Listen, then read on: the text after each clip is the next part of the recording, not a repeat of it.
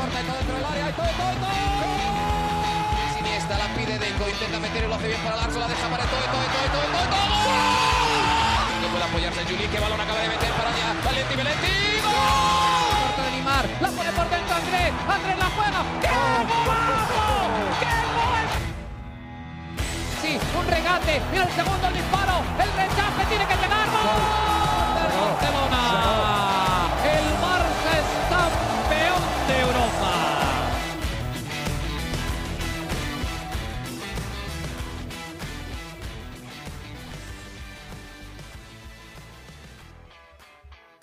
Hola amigos de ADN Barça, bienvenidos a una nueva edición de nuestro podcast, una edición, el clásico, edición del clásico de fin de semana. El domingo se jugaba este partido de los más importantes del fútbol internacional. El Real Madrid terminó venciendo 3 a 1 al Fútbol Club Barcelona y es el nuevo líder de la Liga Española. Eh, vamos a conversar sobre el partido, por supuesto, como siempre, junto a Mariana Guzmán directamente desde Barcelona. Mariana, bienvenida nuevamente a ADN Barça, una edición especial, domingo justo después del clásico.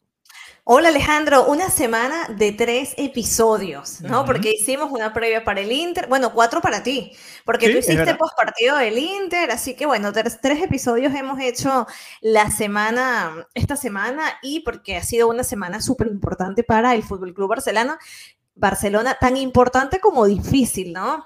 Sí, complicada porque, Porque- los resultados no se han dado, ¿no?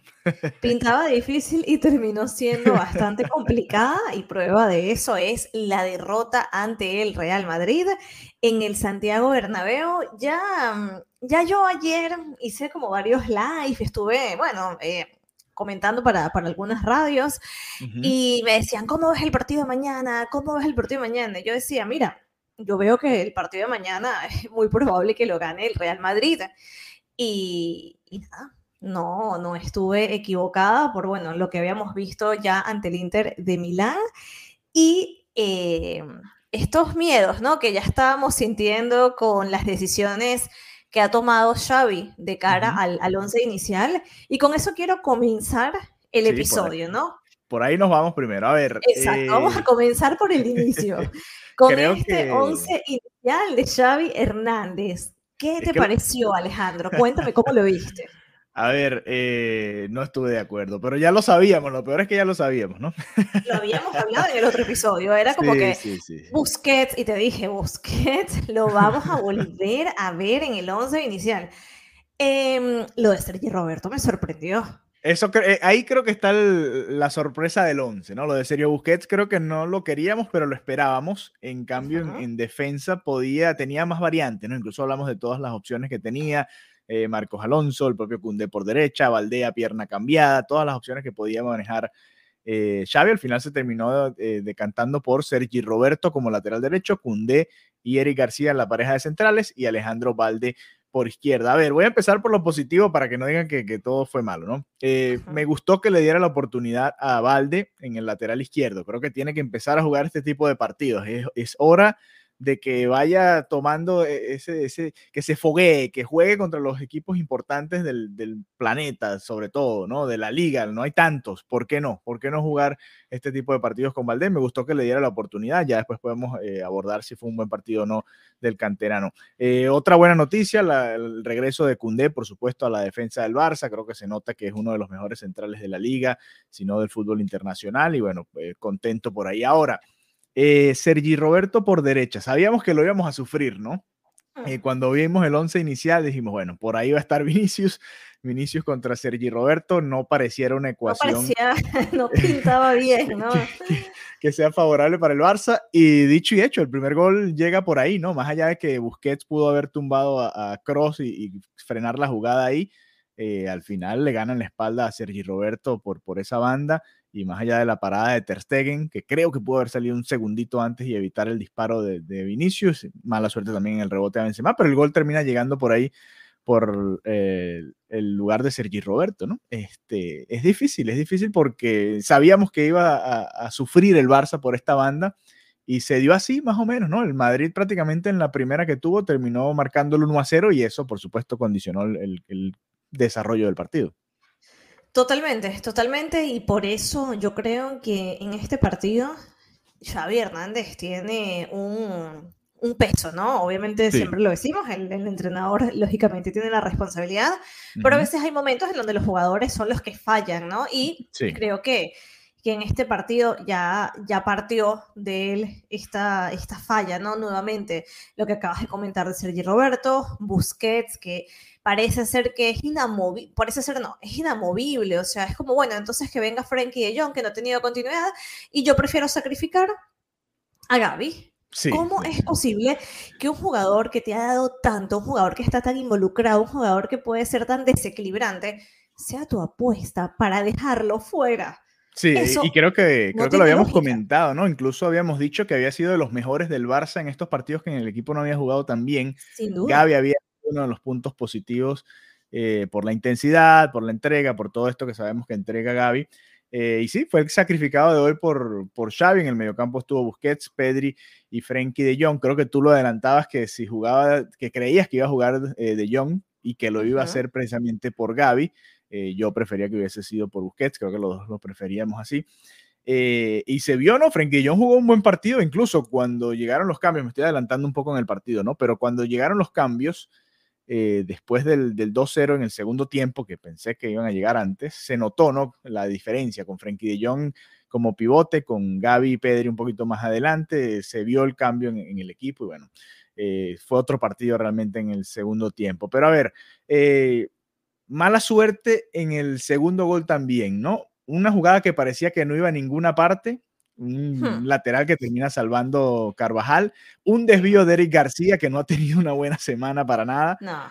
Termina o sea, tuvo como, un, tuvo como media hora buena, Eric García. En esta bueno, semana, contra, ¿no? a ver, a ver, eh, al Inter. Sí, seamos justos, el partido contra el Inter fue mucho mejor que el de hoy. sí, eh, pero luego también cometió un error. Sí, fue claro. Que penalizó muchísimo al equipo. Entonces... Sí, el 1-2 del Inter. Eh, pero más allá de, esa jugada puntual, la mala suerte porque desvía el balón y, descoloca a Cundé, llega el segundo gol del Madrid en otro disparo desde la frontal del área en el que Busquets estaba en otro sitio en, al que debía estar, ¿no? Un sitio distinto al que debía estar. Estaba en el área, repasando ahora la jugada ya con un poco más de calma. Dije, bueno, pero a ver qué pasó en el retroceso. No llegó Pedri tampoco, es verdad, pero Busquets estaba en el área marcando a, Benzema, cuando ya había otros defensores ahí en, el área, en lugar de estar en, el centro, de, ahí en el, en el área del rebote, ¿no? En el área de, de la media luna, que fue un gol bastante similar al que recibimos ante el Inter de Milán allá en, Italia, ¿no? En la fecha 3 de la Liga de Campeones, un disparo desde la frontal del área y totalmente solo Fede Valverde tuvo tiempo para arreglarse, tomar su tiempo y hacer el disparo cruzado fenomenal que batió a Marc-André Ter Stegen. Entonces, si te fijas, el Barça terminó la primera mitad perdiendo 2 a 0 y más allá de las ocasiones que se fallaron, porque el Barça tuvo ocasiones para eh, empatar en su momento o descontar también en su momento, el, terminas perdiendo 2 a 0 y en los dos goles eh, pareciera estar retratado Sergio Busquets, ¿no? Por lo cual lo que tú dices de, de, Xavi termina tomando un poquito más de, de, peso, ¿no? El comentario, porque al final el Madrid, las pocas que tuvo, las terminó aprovechando. Y en esos momentos puntuales falló Busquets. Entonces te tienes que dar cuenta que eh, estuvo por ahí la clave del partido. Más allá que el Barça desaprovechó ciertas oportunidades, no pudo tener el control del balón como le gusta, el Madrid manejó el partido a placer, pero en, las jugadas del gol, en las jugadas que definen los partidos, retratado Sergio Busquets. Exactamente. Y nada, o sea, al final deja una sensación muy negativa, ¿no? Porque mm, independientemente de que el resultado de hoy solamente significará perder tres puntos, ¿no? Porque al final la liga es muy, muy larga y, y, al global esto no va a ser un daño para, para el Barça. A nivel anímico, sí que lo sí que hace daño, ¿no? Porque vienes de el tema del Inter de básicamente despedirte de la Champions League, pensar que vas a jugar nuevamente la Europa League, eh, vienes y te enfrentas al, a tu rival histórico y no tampoco sacas los puntos, entonces esto, este tipo de momentos hay que saber gestionarlos bien, ¿no? A nivel anímico, porque pueden hundirte, porque pueden hundirte y pueden hacer un daño en el resto de los partidos que ya a nivel de la liga sí pueden perjudicar en la temporada. Yo creo que hay que atajar el factor anímico lo más pronto posible. De hecho, Busquets decía, sí, mira, es que lo del Inter no, nos penalizó, por decirlo así, eh, en este partido, nos afectó. Entonces, va, va como arrastrando cosas, ¿no? Si no es las lesiones, también es el factor anímico. Y yo creo que hay que tomar dos grandes decisiones. Primero, eh, bueno, la segunda, de atrás para adelante, la segunda es la parte anímica, darle el mismo peso que la parte física. Y la primera es ya dejar a un lado el temor por el relevo generacional. O sea, Busquets no es eterno, Busquets no va a durar para siempre. Y por el bien del equipo, ya ni siquiera de cara al futuro, ya estamos hablando de cara al presente, se tiene que buscar una transición. No pensar en un sustituto de Busquets, porque es muy raro hablar de una persona que sustituya a otra. Es ver cómo con lo que tienes puedes hacer que el equipo funcione. Ya nadie más va a hacer lo que hace Busquets. Entonces, ok, con lo que tienes, con Frankie de Jong, con Gaby, con... Dale continuidad. Haz que se entiendan. Claro. Pero es que no, nunca va a funcionar si todo es Busquets, Busquets, Busquets. Luego los pones un día juntos. Ah, no funcionaron, vuelve Busquets. Claro, pero es que no te va a funcionar a la primera. Y, por favor, hay que darle a Dembélé el puesto que le corresponde, que no es un jugador de titularidad indiscutible para siempre. Entonces, hay muchas cosas que sí dependen del entrenador.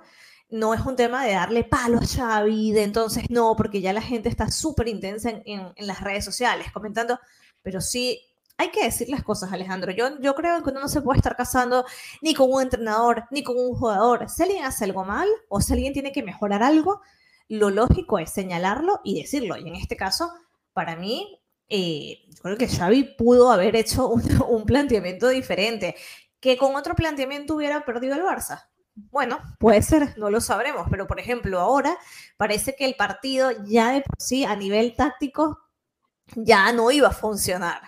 Sí, sí, es que a ver, eh, y vamos ahora a la línea de ataque porque hemos hablado de la defensa, del mediocampo, ahora bueno, vámonos al, al tridente de ataque de Dembélé, Lewandowski y Rafinha, estoy de acuerdo contigo, fíjate que hoy lo saca al minuto 70, hoy, hoy sí lo termina sacando, aunque para mí debía haber salido antes que Rafinha. Ninguno de los dos tuvo un partido espectacular, pero creo que si me comparabas a los dos, me quedaba con, con, el brasileño nuevamente y me ha pasado en los últimos partidos, ya no, no es la primera vez y creo que lo hemos comentado acá en el episodio. Eh, de hecho, Ansu Fati y Ferran Torres, de lo poco que jugaron, creo que hicieron más que Dembélé y Rafinha. No sé si tienes esa misma impresión, ¿no? Generaron como más eh, peligro, se asociaron mejor, incluso eh, me sorprendió la entrada de Jordi Alba, por ejemplo, los cambios, hablemos de los cambios. Para mí, perdiendo 2 a 0 ya en el medio tiempo, yo dije, bueno, vas a meter los cambios de una vez. Tardó Xavi nuevamente. Tardó muchísimo. de las críticas que le puedo hacer al entrenador, ya estás perdiendo 2 a 0. A ver, eh, no, claramente no, no, está funcionando. O bueno, si estaba funcionando, igual puedes hacer algún ajuste más rápido, ¿no? Creo que eh, se perdieron unos 15 minutos ahí claves. Fíjate que cuando entran los cambios, cambia la dinámica, cae el gol del Barça después y llegaron ocasiones. Ansu Fati tuvo un par de remates que pasaron muy cerca también del poste. Eh, y cambió la dinámica del partido en la segunda mitad realmente fue más parecido al que creía que podíamos ver, ¿no? Un partido parejo de dos equipos que son buenos, pero que a los dos se pueden hacer daño, ¿no?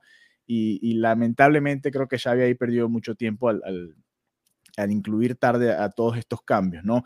Eh, no entendí mucho lo de Valdé por, o lo de Alba por Valdé, pero bueno, entiendo que ah. creía Xavi que por ahí podía asociarse mejor Alba con, con todos estos eh, jugadores que estaba metiendo por esa banda, ¿no? No sé si, eh, si tú lo viste de la misma manera, pero en todo caso, estoy de acuerdo contigo en cuanto a, es el momento de hacer la transición y creo que ya lo habíamos hablado antes, ¿no? Y antes de las lesiones, creo que estaban en ese proceso. Estas lesiones creo que también han medio obligado a Xavi a, volver a incluir a Busquets, por ejemplo, en, en muchos partidos, pero este partido ya teniendo a Frenkie de Jong saludable era para que lo jugara Busquets, en mi opinión, ¿no? Fíjate que igual entra Pedri, que sí es por Pedri al minuto 82, ya muy tarde, ¿no? Pareciera que, demasiado tarde en, el, partido. Eh, pareciera que, mm, que Xavi le cuesta hacer ese cambio temprano. Mira, no está funcionando, vamos, cambiamos la dinámica a ver si podemos remontar esto, porque el Madrid estaba ganando 2 a 0 y parecía que iba a caer el tercero. Exactamente. en cambio, en cambio eh, llegaron los cambios y cambió la dinámica. El Barça empezó a dominar, empezó a llegar un poquito más y llegó el descuento y, hasta hubo cierta este sensación de que por un par de minutos hubo la sensación de que a ver qué pasa en los últimos minutos hasta que llegó el, el, penal de Eric García otra vez, que lamentablemente no tuvo un buen partido. Creo que fue un penal claro. y ya vamos a hablar de las polémicas del clásico. Eh, pero más allá de todo esto, eh, pareciera que un Madrid que jugó bastante a lo que juega, muy, muy claro en su partido, sin ser estelar la actuación, dominó al Barça. Y, este Barça, con esta plantilla que tiene, era como para que diera más, ¿no? Me queda esa sensación, que se jugó el clásico, pero le faltó. No, no terminó de despegar el equipo en ningún momento. Eh, me queda la misma sensación a mí. Em, es una plantilla que, que, pudo haber dado más. Y, y, no sé, al final es lo que decía Xavi, entra el equipo en una dinámica negativa.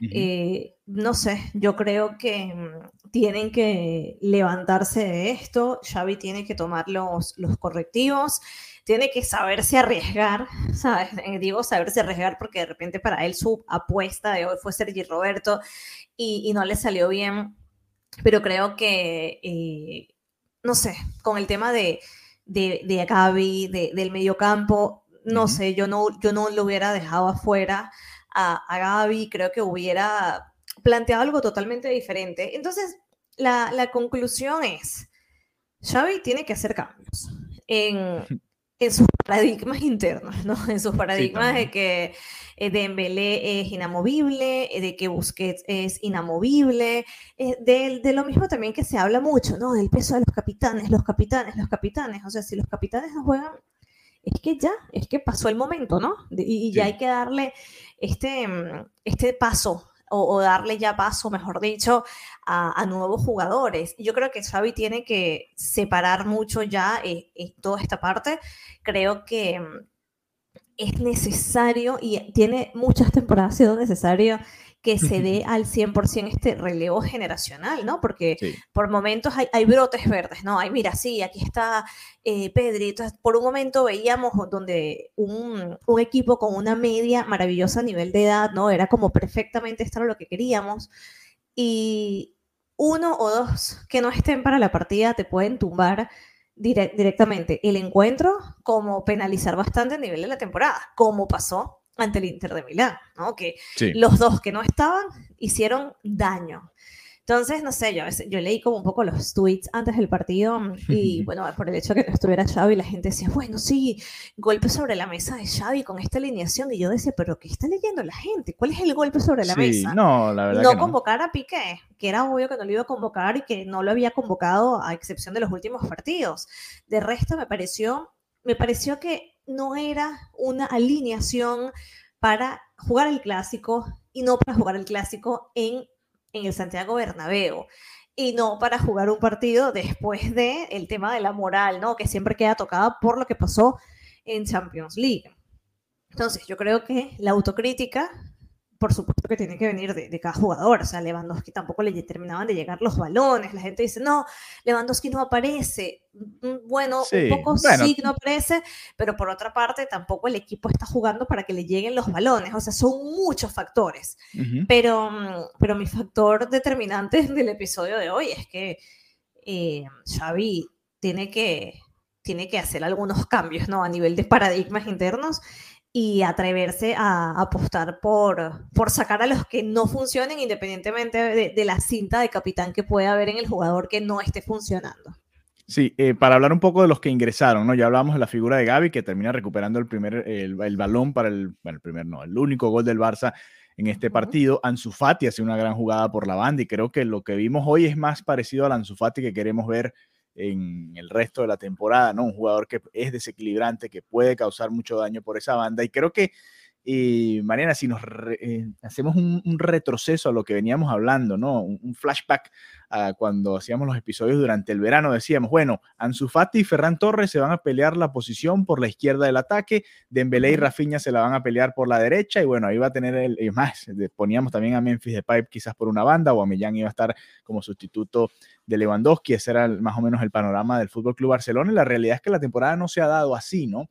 Eh, pero quizás es el momento, ¿no? Eh, eh, Xavi tiene ahora la oportunidad, porque no se han dado los resultados, de hacer los ajustes, ¿no? Tanto en defensa, que ya lo ha hecho con Jordi Alba, por ejemplo, juega cada vez menos de titular. Hoy jugó, me pareció extraño que no entrara Alonso en lugar de Alba, pero quizás quería un jugador más ofensivo y creo que Alba puede serlo de alguna manera que Alonso, está para el debate. puede hacer los ajustes ahora en la media cancha con Busquets, ¿por qué no intentar con Frenkie de Jong y que sí, a ver qué sucede, ¿no? A ver qué pasa, ¿por qué no? Eh, probar ahí. Y también en el ataque, Dembélé, Rafinha y Lewandowski comenzó muy bien ese tridente, pero la verdad es que le ha costado en los últimos partidos, ¿no? No se terminan de encontrar, pareciera. Y hoy con, con Ansu Fati se vio un poquito mejor el ataque, creo yo, del Barça. Eh, vamos a ver si, si llegan los ajustes, porque eh, ahí podría estar la clave también, ¿no? Que un, un Ansu Fati recuperado puede darle ese toque distinto al Barça. Ferran hoy hizo el gol, más allá de que, bueno, eh, sé que hay muchos detractores en nuestro grupo de ADN Barça, hizo el gol, estuvo ahí donde tenía que estar, prácticamente como Dembélé el otro día, eh, hizo el gol que tenía que hacer, pero, pero igual es otra opción por izquierda, ¿no? Hay que, hay que empezar a cambiar cosas, ¿no? No se puede pretender que lleguen resultados distintos haciendo lo mismo que se viene haciendo hasta ahora, y el jueves contra el Villarreal va a ser una prueba bastante dura para ver eh, qué va a cambiar Xavi realmente, porque él habló de que sí, hay que cambiar la dinámica, pero parte de cambiar la dinámica es comienza con él mismo, ¿no?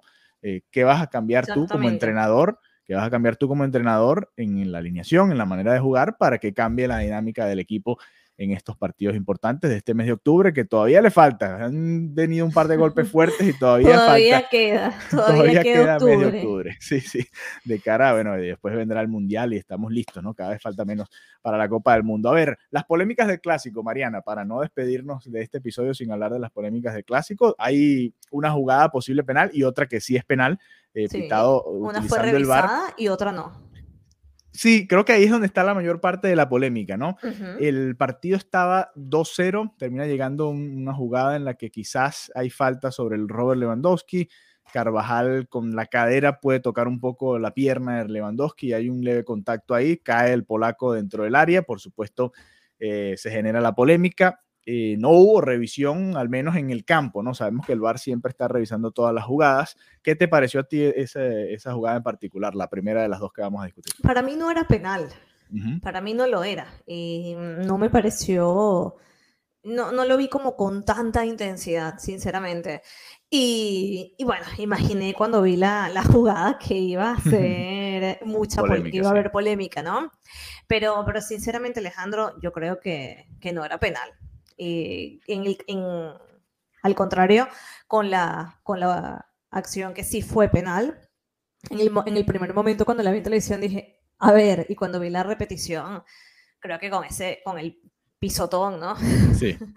creo que no había como espacio, espacio para dudas. No sé si tú le viste igual, no sé si para ti las dos eran penal. Cuéntame cómo, cómo lo viste tú. Mi sensación con las dos, la primera en vivo lo vi penal, dije, se lo llevó por el medio penal. La de Lewandowski. sí, la de Carvajal a Lewandowski en la jugada en vivo, ¿no? Cuando va en desarrollo la, jugada. La vi, dije penal. Después viendo la repetición me queda la duda, ¿no? Es de esos toques que son tan leves y vas tan rápido que es, es muy difícil realmente verla. Sí creo que, que, obviamente, creo que lo que le molesta a la afición del Barça es que no se pare el juego y, ok, vamos a verla. Que el árbitro vaya y él mismo tome la, la decisión entiendo que quizás desde el bar le dijeron, mira, no, hay un contacto que, no es lo suficientemente fuerte para tumbar al rival, no hay falta, sigue la jugada. Con la otra, en vivo, me pasó lo contrario, dije, no, no, no pasó nada, pensé que se había tirado eh, Rodrigo, pero al final sí hay un pisotón claro, ¿no? Eh, ahí no hay nada que decir. Es más, me pareció una falta infantil de, de Eric García porque no iba a ningún lado Rodrigo. Eh, eh, era, había que esperarlo y, ya, no había que atacar y mucho menos tratar de pisarle el balón, que creo que fue lo que intentó hacer, no sé. Y obviamente Rodrigo exageró, ¿no? Exageró para, para que, Para, esto, para que llegara a hacer el penal, pero, pero sí, de las dos, eh, la que era claramente penal fue la que, fue la que, se, la que se señaló como tal, ¿no? Sí, sí, yo, yo, estoy de acuerdo con esa. Con la otra sí me parece que estaba muy, muy 50 y 50, estaba muy complicada. A mí lo que no me eh, gusta, Alejandro, es la gente que entonces dice, claro, es que entonces así siempre. No, o sea, hay que tener autocrítica. Mira, eh, no, que los están comprados los árbitros. No, ¿qué tal? Mira, el equipo no jugó bien. El Barcelona no jugó bien. El Real Madrid tuvo efectividad, o sea, la verdad, casi, casi que del 100%, sí, prácticamente dos dedos prácticamente en el primer tiempo eh, y eso ya, o sea, es así de sencillo, es así de sencillo, o sea, mira, metieron gol, ya está. A veces la gente lo, lo, pone como, no, que entonces no merecimos, o sea, ese tema, a mí no me gusta esa frase de no merecimos perder, o sea, hay que ir a, los, a lo fáctico, ¿no? Hay que ir a lo, a lo real. Si los otros jugadores lograron anotar, si los otros, el equipo tenía, agarró, disparó y entró, ya está, ganó, ¿entiendes? Hay que hacer autocrítica, mira, ¿por qué había espacio? ¿Qué pasó? ¿Qué falló? Pero no siempre es, no, es que no merecimos, dimos más, que el fútbol es injusto, que el equipo es desagradecido, ¿no? Bueno, el deporte, el deporte es así, no es de detalles, también es de milímetros a veces, porque ahí hay balones que pasan muy cerca y otros que terminan entrando. Hoy el gol de Benzema, por ejemplo, Benzema remata al medio del arco, la desvía Sergi Roberto y termina entrando. Bueno, así es el fútbol, ¿no? Eh, Lewandowski falla un gol que pasó muy cerca del poste. Rafinha tuvo una oportunidad, pasó muy cerca. Sufati tuvo dos disparos, pasaron muy cerca. Hay que meterla al final. Eh, es parte de la autocrítica y lo decía Xavi después del partido de Champions en Múnich. No la metimos y eso es culpa de nosotros mismos, ¿no? no, hay, no hay que culpar a nadie más. Es parte del fútbol. Las ocasiones hay que aprovecharlas cualquiera de esos goles que no terminaron de entrar hubiesen cambiado la dinámica. Fíjate que el Barça mete el primero de Ferran Torres y ese segundo disparo de Ansu Fati, que fue lentísimo, pasó cerquita del, poste de izquierdo de Lunin, hubiese sido el empate del Barça, el 2-2, y quizás hubiese sido hasta injusto para el desarrollo del partido, ¿no? Pareció que el Madrid fue superior y el Barça pudo haberlo empatado fácilmente 2-2.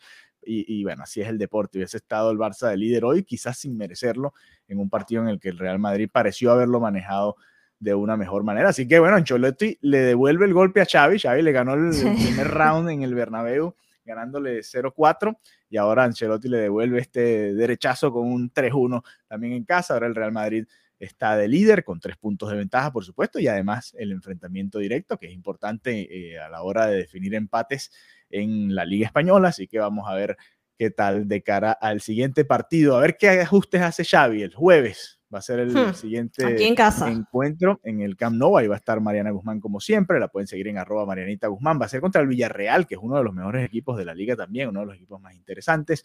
Así que es un duelo, un duelo bueno, un buen duelo para Xavi a ver qué se va a inventar, qué va a ser distinto, qué, cuál va a ser la innovación, qué, cómo va a tratar de cambiar la dinámica. Y nosotros, por supuesto, en ADN Barça vamos a estar muy pendientes, muy atentos a lo que sea el desarrollo de la semana, a ver qué noticias hay, que a quienes se recuperan para esos partidos que vienen ahora, importante también los que van a ir llegando poco a poco, más allá de la lesión de Araujo que es a largo plazo, hay otros que sí se van a ir incorporando eh, en la medida de las siguientes semanas, así que hay que estar pendiente también a los que van a sumar. Y nada, siguiente partido, Villarreal, complicado, nada fácil, pero bueno, así va a ser este mes de octubre, Mariana. Así que eh, nada, a, esperar. Lamentablemente a Xavi no le ha ido bien contra los grandes de Europa, es una realidad. Eh, de hecho, la estadística que tiene, ojo, que la estadística ya la, ya la vi. y, complica bastante lo, el nombre de Xavi Hernández, ¿no? Cuando se revisa el histórico de jugadores. Eh, solamente, sí, solamente un triunfo, que es ese precisamente ante el Real Madrid, ¿no? Ese 0-4. El resto prácticamente han sido todas derrotas cuando el Barça ha tenido que jugar contra los equipos más importantes de la liga. O, bueno, de la liga no tanto porque el Sevilla se han conseguido un par de triunfos, el Atlético, pero en, Europa le ha costado bastante. Así que bueno, eh, nada, a ver qué sucede ahora. Por supuesto, este proyecto de Xavi eh, todavía le faltan muchas cosas para ajustar y, vamos a estar siguiendo todo muy de cerca acá en ADN Barça Podcast. Un abrazo, Mariano, un abrazo a todos los que nos siguieron, a todos los que además hoy nos hicieron superar los 4.000 seguidores en nuestra cuenta de Twitter. Un, aplauso a todos ustedes, muchas gracias por llegar a, nuestra familia de ADN Barça y si quieren ser parte de nuestro grupo de WhatsApp, solo tienen que comentarnos cualquiera de nuestros tweets, enviarnos un mensaje y con mucho gusto les enviaremos el enlace. Será hasta la próxima. Un abrazo. Adiós.